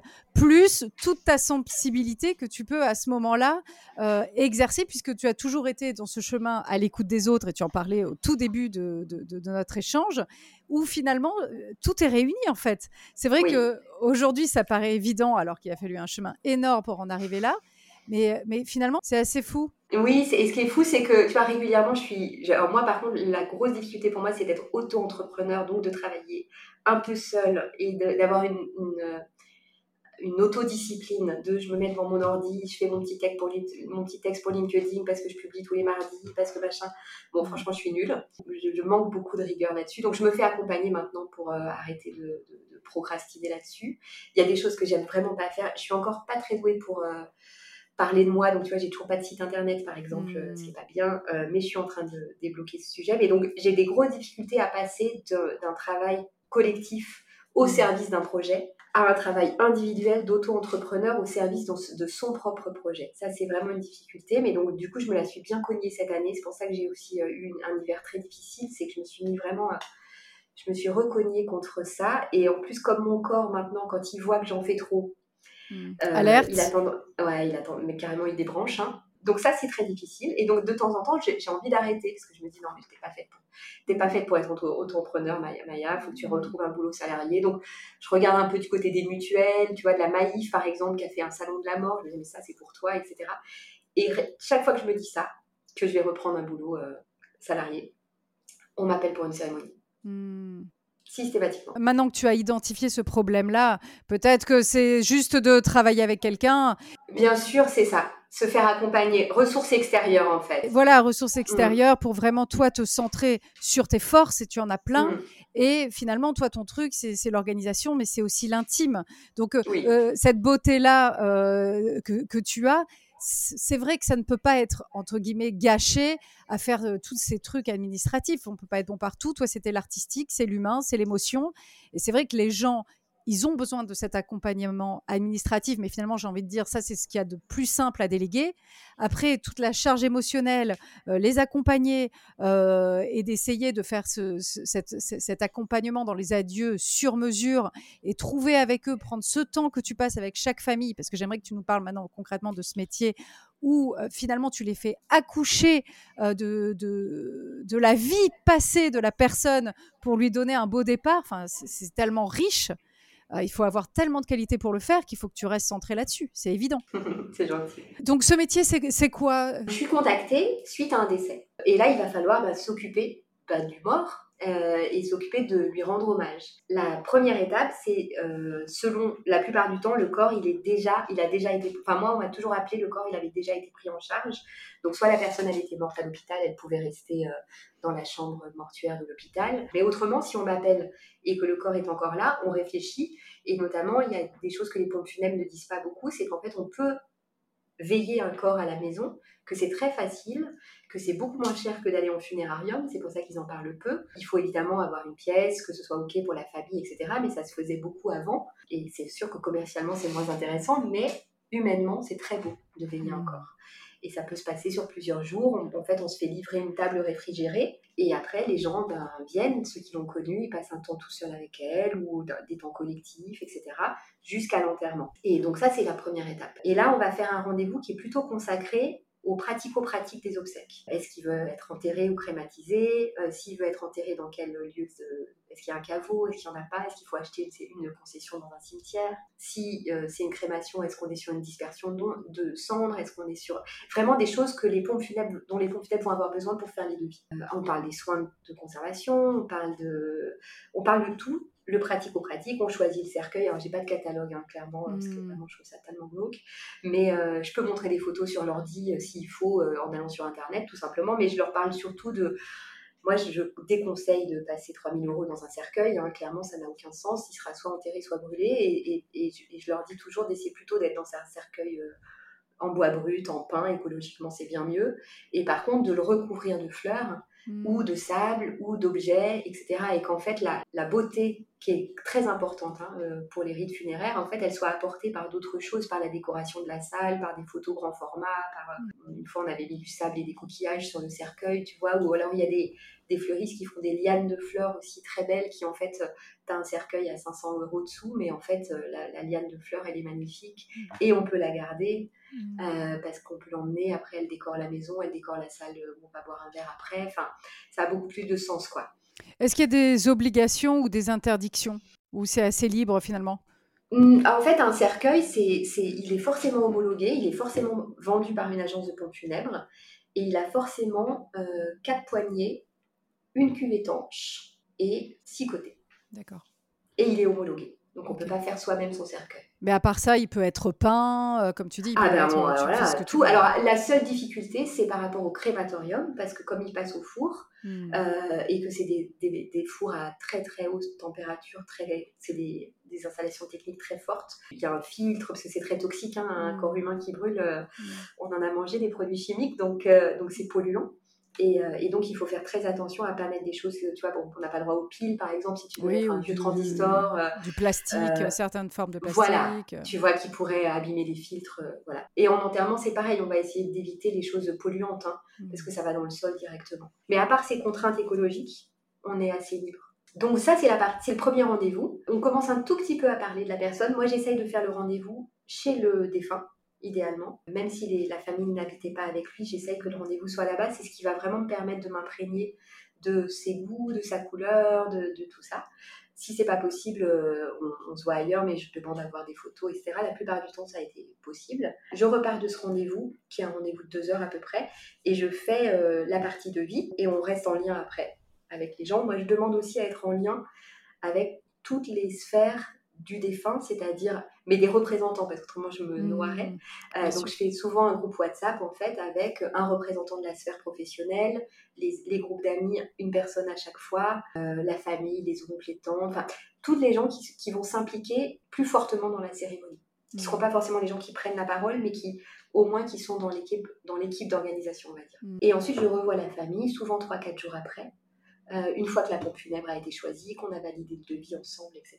Et là, on, va, on, on ne va parler que de la cérémonie.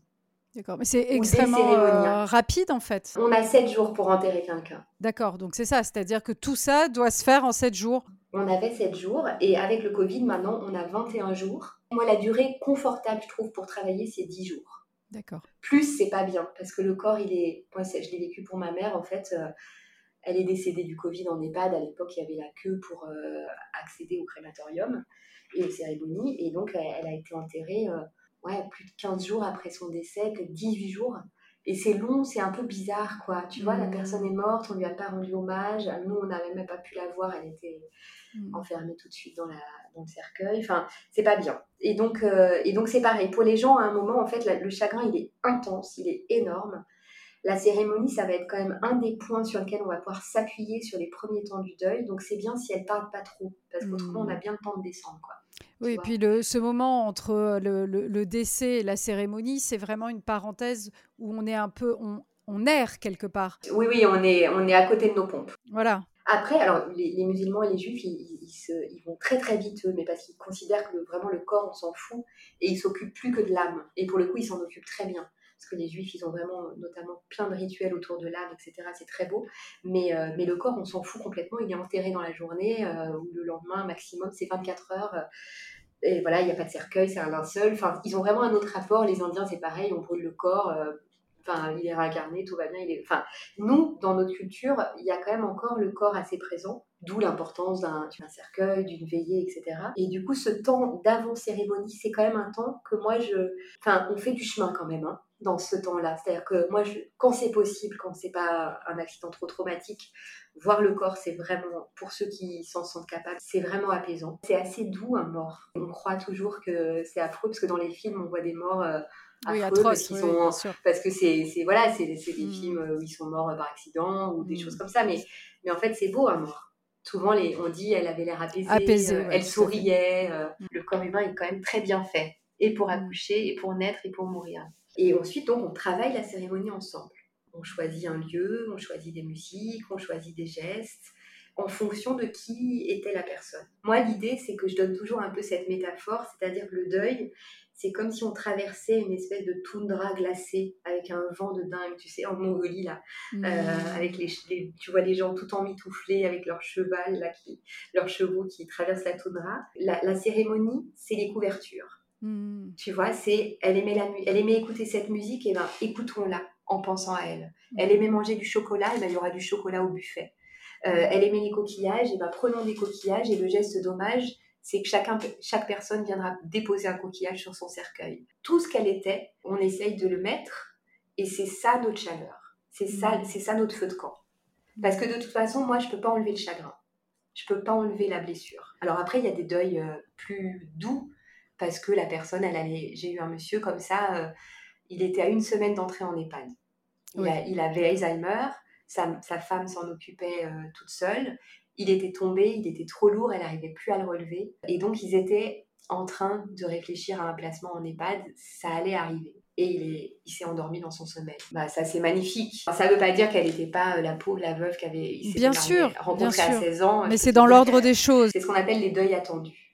Est-ce que toi, justement, ta motivation, c'est toujours cette phrase qu'a pu te dire ta sœur Je me souviendrai de cette journée comme une belle journée? C'est encore plus beau que ça, Carole. Le tout premier enterrement que j'ai fait, c'était un jeune garçon de 22 ans et euh, qui s'était suicidé. Voilà, qui était très malheureux, euh, gros soucis psychiques. Euh, et il était vraiment en souffrance et en gros, soit il passait sa vie sous médoc dans un appartement thérapeutique, soit il se barrait. Et il a choisi de partir, tirer sa révérence. Et c'était évidemment extrêmement douloureux pour la famille, extrêmement courageux de sa part de l'avoir fait. Il s'est pendu dans sa chambre un soir où personne n'était là pour l'empêcher. et ça a été le premier enterrement dont j'ai dû m'occuper. D'accord. Extrêmement intense, sans avoir encore les, outils pour émotionnellement, j'imagine, euh, être euh, armé.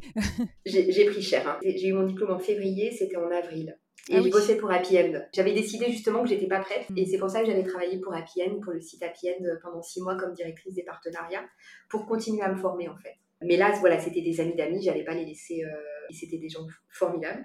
Mais j'ai galéré, vraiment. Émotionnellement, j'ai pris cher parce que bah, j'ai été la première à retourner dans la chambre avec les parents, euh, que je, je savais pas comme je savais pas en fait ce que ça Mmh. créait ce métier-là. J'ai découvert euh, par l'expérience. Après, ça a été des gens qui m'ont tout de suite fait confiance. Le fait Mhm. qu'ils aient confiance en moi, c'était très simple.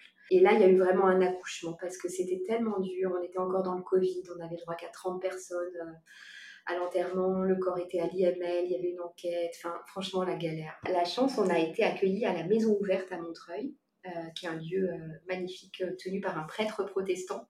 Et donc, quand on lui a dit qu'on venait avec un cercueil, il a accepté, ce qui était très rare. Il se trouve que le garçon avait pris des cours de dessin là-bas. Et ensuite, on a eu une autre chose très gentille, c'est que les gens du cimetière de Montreuil sont des gens adorables. Et quand je leur ai dit que c'était un jeune et que du coup, ça allait être compliqué d'être que 30, il m'a dit, vous savez, j'ai jamais vu un flic rentrer dans mon cimetière. Vous êtes le nombre que vous voulez. Mmh. Et on était 100. D'accord. Et c'était magnifique. C'était très très beau, c'était très aidant, c'était très très très très aidant. Et, et ils ont été, euh, ils ont réussi vraiment à traverser ça. Ils ont et la sœur et les deux parents, ils ont réussi à dire un texte. Et j'ai fait un rendez-vous trois jours après avec eux. J'aime bien faire un rendez-vous après euh, euh, parce que comme on est dans le speed quand même pour organiser un enterrement, des fois moi je je ne vois pas ce qui s'est mal passé. Je, tu vois, et donc c'est intéressant aussi de voir, euh, de, de- puis de se revoir. euh, Oui, puis tu es à fond Or, dans euh, l'organisation de la voilà. cérémonie. Tu peux, tu Et peux pas voilà. être attentif à tout. hein. Voilà, donc l'idée c'est vraiment de se revoir pour déjà se poser, se clôturer le dossier, parce qu'après les... moi j'arrête mon accompagnement et les gens si- s'ils ont un accompagnement sur le deuil, c'est un thérapeute de deuil, etc. Mais ça c'est pas mon métier. On s'est revus et la sœur m'a dit, je ne pensais pas que c'était possible, mais je me souviendrai de l'enterrement de mon frère comme d'une belle journée. Ah oui. J'ai halluciné. Oui, en ces termes-là, dans ces circonstances-là, quelqu'un que tu ne connaissais pas encore euh, dix jours avant, c'est en fait ce qui me touche énormément dans ton métier. En fait, c'est que c'est une autre perspective. Et c'est même dingue que, euh, que ça n'existe que maintenant, quoi. C'est-à-dire que En fait, ça existait, Carole. Avant, la religion faisait ça très très bien. Parce que les gens, ils allaient à l'église. La religion. Et, et tu vois, quand tu vois les sépultures des gens, euh, même très âgés, les, les pharaons, ou même dans préhistorique, t'as pas, pas une sépulture euh, sans un objet, sans un. C'est, en fait, on a toujours soigné nos morts. Ça s'est mis à déconner quand on a laissé ça aux commerçants. Oui, C'est- oui, c'est, c'est euh, vrai, je suis désolée, je suis un peu raide, hein, mais. Non, mais tu as, tu as tout à fait raison. En fait, les pompes funèbres, elles sont géniales en accompagnement de l'église, Oui, en accompagnement du rite. Mais il y a, il y Mais a comme oui, maintenant l'église n'a plus de sens pour plein de gens, voilà. c'est un nouveau métier à inventer, mais ça se passe maintenant. hein. Tu es une accompagnante euh, laïque. Est-ce que tu Oui. euh, des gens de différentes religions peuvent venir te voir? Évidemment, si on est athée, euh, c'est euh, voilà, on, on sait maintenant qu'on a un référent. Comment ça se passe avec d'autres religions? On, on- on fait des super duos avec les, avec les prêtres et les imams, etc. Je trouve que vraiment, on a chacun notre place. C'est-à-dire qu'eux, ils vont vraiment être dans l'accompagnement spirituel de vous inquiétez pas, il est là-haut et ça va bien pour lui. Vous inquiétez pas. C'est ça qu'il va raconter, qu'il va raconter très très bien. La religion, elle raconte ça magnifiquement. Et donc, ils prennent en charge la souffrance, ils écoutent, etc. Ils sont très très doués là-dedans. Par contre, l'individu est un peu oublié. Il, il est membre du groupe humain. La mort est dans l'ordre des choses. On est, on meurt, ça laisse de la place pour les générations futures. On est tous dans ce fil de l'histoire. Mais par contre, qui il était, qu'est-ce qu'il aimait, comment on va pouvoir se souvenir de lui en mangeant, euh, ben, euh, je sais pas, moi, ma mère, par exemple, euh, quand je fais un gratin dauphinois, elle était nulle en cuisine, mais il y avait un plat qu'elle réussissait, c'est le gratin dauphinois. Et ben, quand je fais un gratin dauphinois, je pense à elle et, ça- et c'est chouette.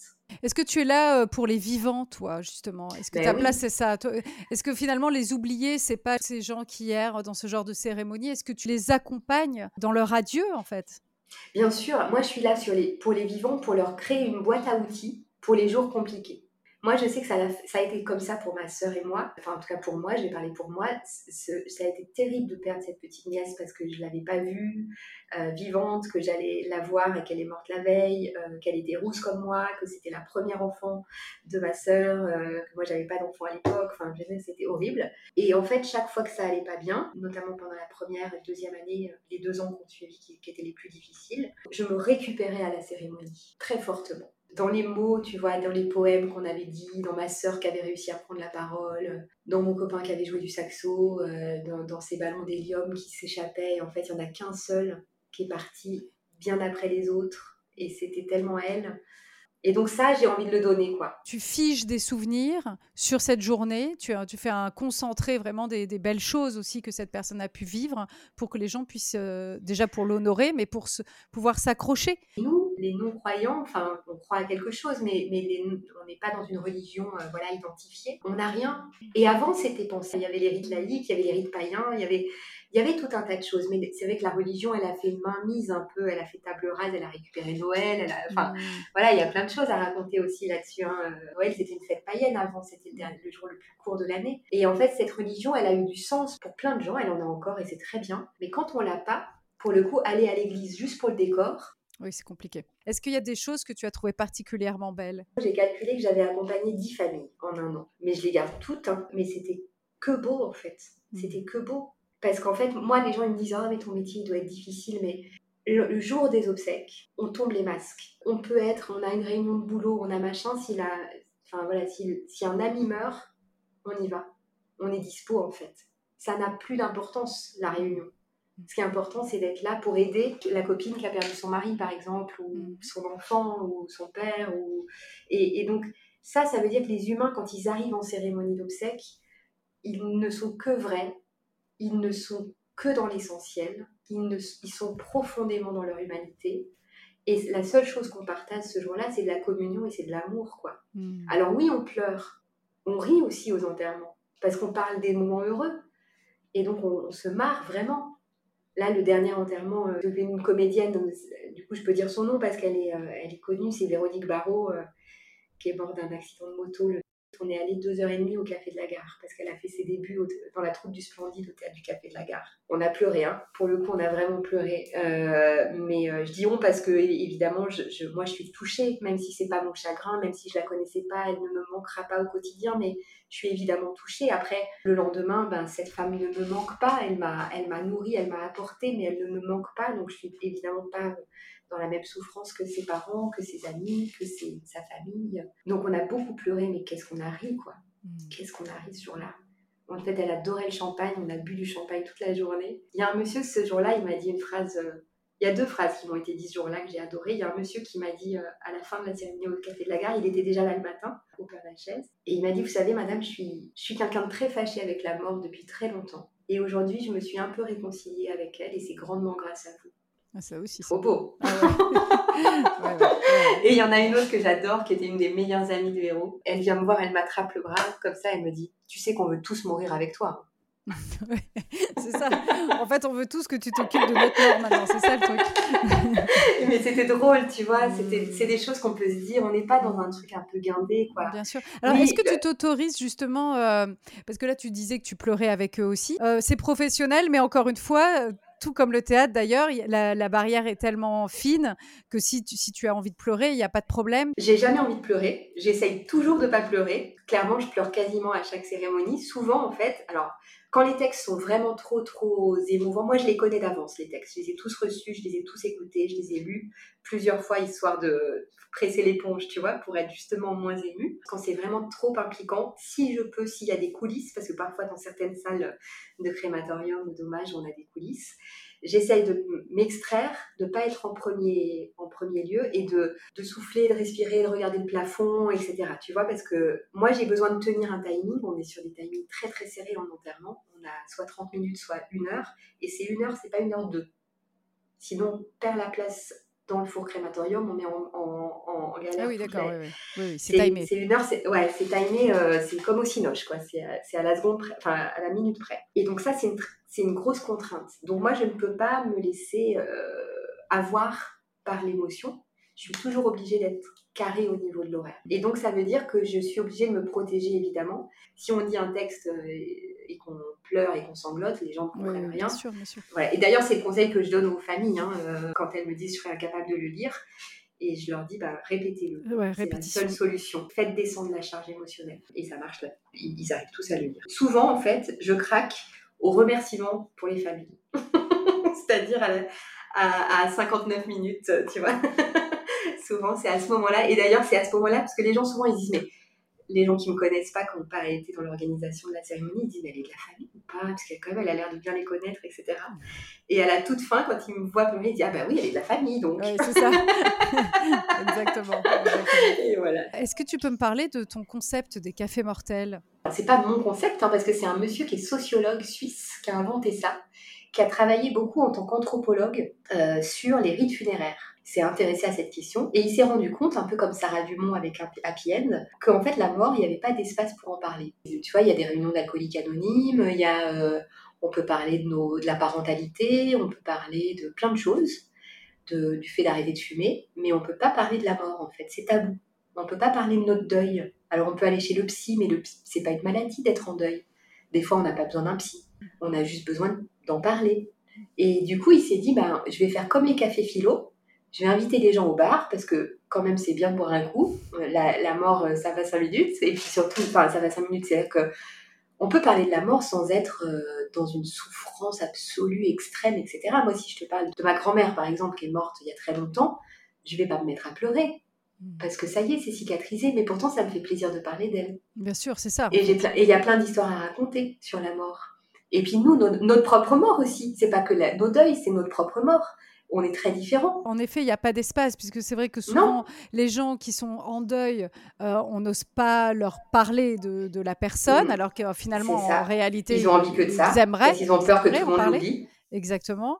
Et donc, mm. finalement, tu sais, c'est de la maladresse, en fait. On ne sait pas comment faire. On n'a pas appris aux vivants d'être en lien avec leur mort. Et quand tu parles de signes, de choses comme ça, on passe pour des dingues. Alors, de moins en moins, parce que, parce que même maintenant, dans les universités américaines, il y a vraiment des, des fonds qui sont donnés avec les, les, les Experience, NDE, les, les, les, signes des défunts, etc. Il y a vraiment des fonds maintenant publics, enfin publics ou privés, parce que c'est aux États-Unis, euh, qui peuvent être débloqués là-dessus. Mais en France, on est encore dans une médecine, une culture très cartésienne, mmh. très euh, oulala, ça c'est du, c'est de la sorcellerie, ça. Et donc, euh, donc oui, on passe plus, on passe assez vite pour des dingues. Et puis, et puis les morts, on n'en parle plus. Ils sont morts, ils sont morts. Pourquoi tu parles des morts? Et en fait, on en a besoin. Et donc, les cafés mortels, c'est vraiment ce monsieur, Bernard Crétaz, qui a inventé ça. Et, ça. et en fait, ça a cartonné tout de suite. Il y avait un besoin. Et ça s'est développé en France, euh, au Québec, etc. Et donc, c'est des, c'est vraiment, il n'y a pas de sachant. C'est des rendez-vous entre vivants pour parler de la mort. Voilà. Et alors, moi, je les organise en tant qu'accompagnatrice funéraire. Je leur donne une petite couleur euh, différentes à chaque fois. Moi, il y a toujours euh, de la, voilà, j'aime lire, donc euh, il, y a, des livres parce qu'il y a des livres tellement beaux qui ont été écrits.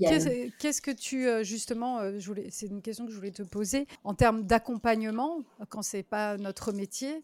quel est le livre que tu conseillerais, qu'on pourrait nous offrir? Il y a le best-of qui est inégalé, hein, qui est peut-être pas inégalable, mais en tout cas qui en tout cas pour l'instant est inégalé, qui est le, livre du docteur Christophe Fauré, qui est un mec formidable qui se trouve d'ailleurs en conférence sur YouTube assez facilement si on ne veut pas acheter le livre, si on n'est pas trop libre. Des fois, on est fatigué hein, quand on est endeuillé et lire, c'est compliqué. Mais il fait beaucoup de choses sur YouTube, etc. Et c'est Vivre son deuil au jour le jour, qui est vraiment un, voilà, qui est un livre formidable d'accompagnement, où on comprend qu'on n'est pas fou. On comprend que les étapes, elles sont pas linéaires, on comprend qu'il y a des allers-retours, on comprend pourquoi on, avait, on a envie de voir personne, on comprend pourquoi des choses qui ne devraient pas nous blesser nous blessent. On comprend. Mm. plein de choses. Et après, moi, il y a des livres que je trouve magnifiques, euh, qui sont moins dans la dans, dans, thérapeutique, on va dire, mais qui sont. Euh, moi, j'aime beaucoup le livre de Delphine Orvillère, euh, Vivre avec nos morts, qui est vraiment voilà, qui, est, qui raconte absolument le sens de la cérémonie et le sens du rite. Alors en prenant l'exemple du rite religieux, mais, mais comme elle est, c'est, voilà, c'est, elle est religieuse, mais elle est très laïque finalement. Mm. C'est complètement universel. Après, moi, je suis complètement fan du bouquin euh, de Sophie Kahl qui s'appelle euh, euh, Et vous, que faites-vous de vos morts mm. Sophie Kahl, c'est une artiste contemporaine qui a beaucoup travaillé sur la mort, qui a fait beaucoup d'expos sur la mort de son père, de sa mère, etc. Et Que faites-vous de vos morts? C'est un livre blanc qu'elle avait laissé quand elle était en expo au musée de la chasse à Paris. Elle avait fait une expo sur la mort de son père. Et après, il y avait un livre blanc où les, les, visiteurs de l'expo répondaient à cette question. Et, et, elle a édité en fait ce livre blanc. Euh, et il y a des réponses mais extraordinaires. Sur la couverture, c'est marqué, euh, donc il y a la phrase Que faites-vous de vos morts Et elle a gardé le, au stylo bille, enfin tu vois l'écriture des gens, etc. Et juste en dessous, c'est écrit On les enterre par dit. Hmm, c'est trop mignon. c'est clair. Le troisième, qui est vraiment ma Bible aussi, c'est euh, un livre qui s'appelle Au bonheur des morts de Vinciane Després c'est une philosophe belge, et elle qui raconte vraiment qui s'est intéressée aux signes en évacuant dès la préface le fait qu'on s'en foutait de savoir si c'était vrai ou pas, si c'était euh, des choses qu'on avait imaginées ou pas, elle s'en fout, et elle, elle est anthropologue aussi. et elle a travaillé sur ce que ça fait, le bien que ça faisait aux vivants. Hmm. Et elle parle par exemple de cette dame qui adorait faire de la randonnée avec sa mère et qui maintenant euh, randonne avec les chaussures de sa mère, en pensant à sa mère. Et ça, c'est typiquement quand je te parlais de la boîte à outils, c'est vraiment ça. C'est qu'est-ce qu'on va pouvoir continuer à faire sans lui, certes, et donc ça, ce sera douloureux, mais avec lui dans un autre espace. Oui, c'est comme tu disais, la recette du gratin dauphinois. Ou Exactement. Euh. C'est la phrase de Victor Hugo. Hein. Victor Hugo, il a, le pauvre, il a perdu sa fille, il a perdu, enfin, il a, pour le coup, lui, il a été vraiment bien éprouvé par, la, par le deuil. Et il dit, les morts sont les invisibles, mais ce ne sont pas les absents. On va continuer en fait à être avec eux.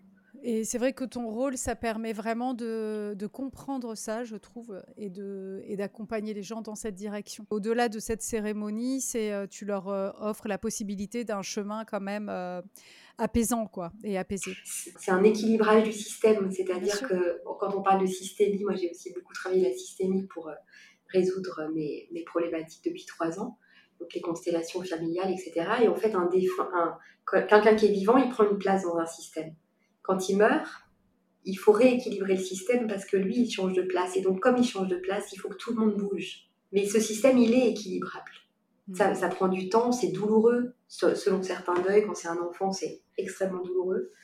Quand c'est un conjoint avec qui on n'a toujours pas vécu, enfin, etc., etc. Quand c'est une mort euh, parce que quand c'est pas l'âge de mourir, en fait. Aujourd'hui, ton propre système, justement, on entend aussi cette phrase parfois la cause est dans le futur.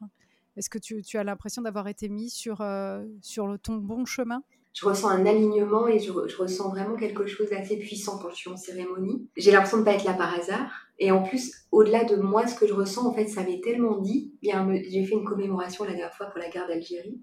Parce que je fais aussi des cérémonies euh, comme ça pour les mairies comme ça. je fais des commémorations comme ça. Non, mais parce que c'est à l'île juive, c'est là où je travaillais avant. Ils m'ont, ils m'ont appelé parce qu'ils avaient personne.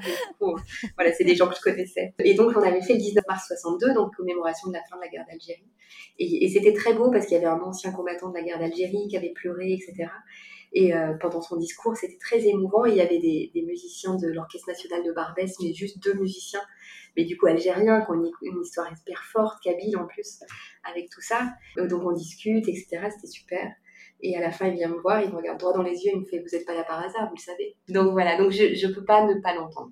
Au-delà de toute la richesse de ce que tu as pu donner, je pense que c'est vrai que ça ouvre plein de discussions, même dans son intimité. Est-ce que justement, par rapport à ce que tu disais, est-ce qui t'a accompagné dans cette période de transition, quand tu disais que tu n'avais pas peur euh, du lendemain? Est-ce que cette phrase est toujours là? Est-ce que tu, ressens encore la peur? Alors moi, je suis très euh, variable. En effet, de moments où on va bien, de moments où on va moins bien. L'important, c'est d'avoir des ressources pour aller mieux, que ça dure le moins longtemps possible. Aussi de, savoir qu'en fait, on est aimable et quand on va bien et quand on va mal. Parce que ça, moi, je n'avais pas bien compris, j'ai mis du temps à le comprendre. Hmm. et, que les gens qui vont bien tout le temps, ils sont chiants, en fait. Hmm. Ils sont pas intéressants. On s'ennuie. Il faut savoir se montrer fragile, c'est important. Et que les, les, gens aient la possibilité de, de nous aimer euh, entièrement, c'est-à-dire avec cette fragilité-là. Bien sûr. Euh, si quelqu'un a envie de faire une formation, elle est indispensable. C'est pas une école, en fait, c'est un diplôme national qui se passe euh, partout en France. En fait, ils, ont du mal à recruter en pompe funèbre. Hein. donc, euh, c'est des formations gratuites payées par Pôle emploi. Et c'est le diplôme national de conseiller funéraire. On peut faire le plus court, qui est le diplôme national de maître de cérémonie, mais là, c'est 15 jours. C'est vraiment pas beaucoup. C'est 15 jours de formation, 15 jours de stage. Et autrement, on fait le diplôme national de conseiller funéraire et c'est un mois et demi de formation, un mois de stage. Autant te dire qu'après, t'es quand même pas complètement au point, hein, mais... Euh, Euh, mais, mais, après, on peut aller sur Happy End, qui donne des ressources incroyables. Moi, j'arrive au bon moment. Hein. On est, il y a eu comme une révolution funéraire euh, qui, qui, se, voilà, qui, qui, est en place en ce moment, où on, sent qu'il y a un besoin d'autre chose, que le religieux a laissé la place, la, baisse des valeurs religieuses a laissé la place à autre chose. Et, euh, et donc, il y a des choses vraiment qui frémissent. Et je pense que dans très peu de temps, il y aura des formations beaucoup plus riches que celles que j'ai fait moi. Bon, pour mmh. terminer, parce que c'est vrai que voilà, là, il faut. Oui, je suis d'accord. d'accord. Et euh, voilà, ce podcast s'appelle Libellula parce que c'est un animal qui est euh, dans la, dans la, dans la mue, dans la transformation. C'est un animal aussi qui euh, est très touchant parce qu'en fait, quand un obstacle arrive devant lui, il, trouvera toujours toutes les voies et toutes les alternatives pour, bah, pour aller jusqu'à jusqu'à son, son, point, on va dire. Moi, c'est la coccinelle. En fait, j'ai beaucoup de signes des défunts que j'accompagne qui me sont envoyés par des coccinelles. Régulièrement sur les cérémonies, il y a des coccinelles à des endroits totalement improbables qui débarquent voilà, sur des parkings à côté du corbillard, euh, dans ma chambre quand je suis en train d'écrire une cérémonie alors qu'elle est au troisième étage. C'est assez dingue. Et donc moi, c'est la coccinelle. D'accord. Ok. Bah écoute, en tout cas, je te remercie beaucoup. Merci Maya. Merci à toi, Carole. C'était super. J'étais ravie de te retrouver. Euh, de, de, même. Merci en tout cas. Merci beaucoup. Merci à toi. Voilà, j'espère que l'épisode vous a plu. Merci d'avoir écouté jusqu'au bout. J'ai volontairement gardé l'ensemble de notre conversation. C'est ce que j'aime dans les podcasts, prendre le temps d'écouter l'intime.